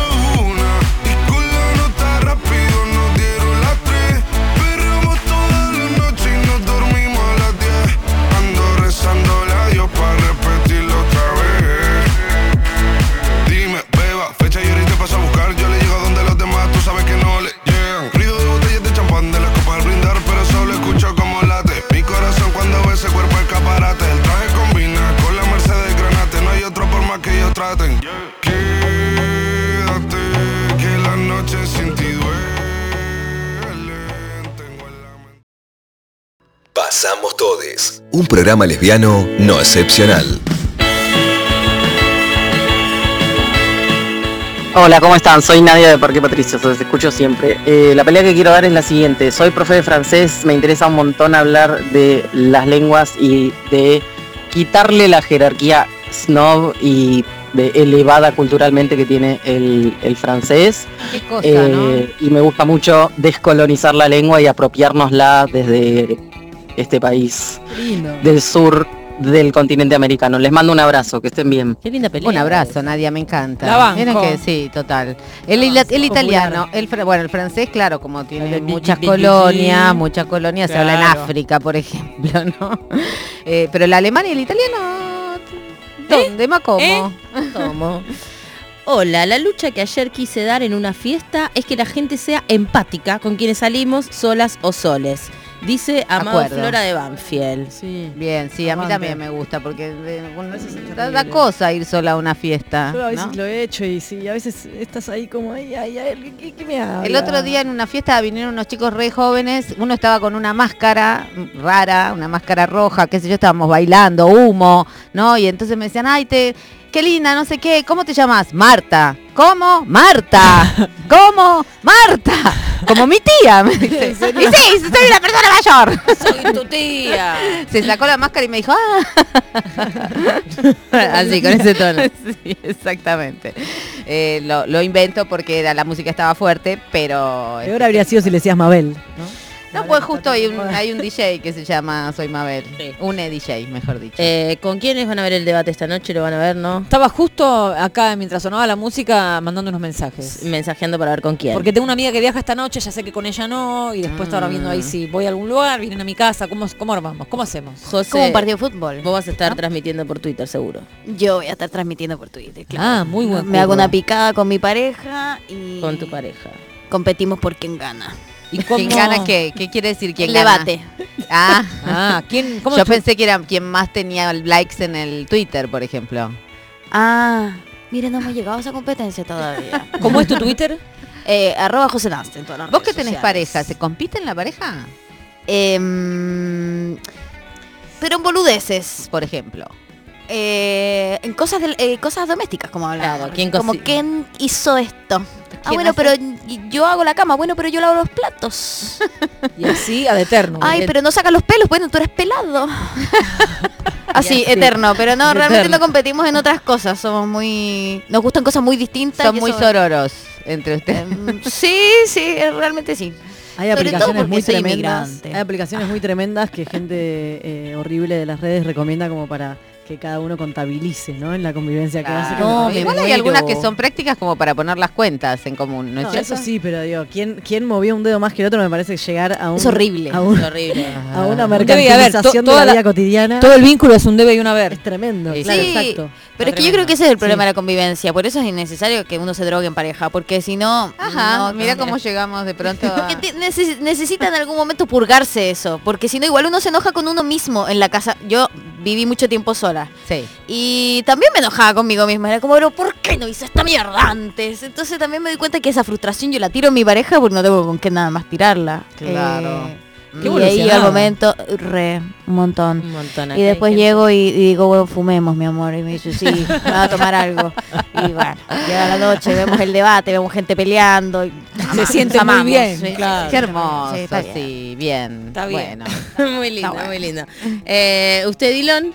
Yo creo que voy a verlo en mi casa también. También, Con eh, alguna de mis tantas y múltiples, ¿Eh? muy poliamorosas parejas. Qué bien. ¿Con una sola o con varias al mismo tiempo? Ahí, eh, eso es lo que a mí me... Eh, bueno, depende. Chicas, llamen si quieren. Yo- es el- casa abierta. Claro, La el poliamor de Marta es, es abierto y es público. Hablando de lo privado y lo público, no tiene nada de Chiques, privado. Chiques, Como la perdón. mansión Marta esto. Bueno, todo, ti- todo tiene que ver con todo, ¿no? Perdón, voy a des- de- dar un anuncio. Chiques, siempre hay lugar para une más. Bien, siempre. No, y yo No, estoy esto ahí viendo serio, también. eh, ojo. Estoy viendo, estoy viendo. Estás Quiero viendo. que me- el, el debate anterior lo vi en... Ah, en- somos hasta el final todas este, caseritas, monogámicas. Es que yo pensé en proponer, vamos a un bar, pero después pensé, ¿en qué bar está mirando el debate? Terminamos todas las piñas Eso, ahí. eso es lo que deberíamos hacer. Cuando me dicen bar, lo único que pienso es en el costo de la cerveza, fíjate. Es verdad que en casa Eh, con la no misma puedo plata. no puedo fumar. La tele me queda lejos y encima eh, la cerveza sale carísima. Ah, ¿Para no, qué? está bien, está bien. Bueno, en fin, razón. tengo avisos parroquiales. Dale. Ojito.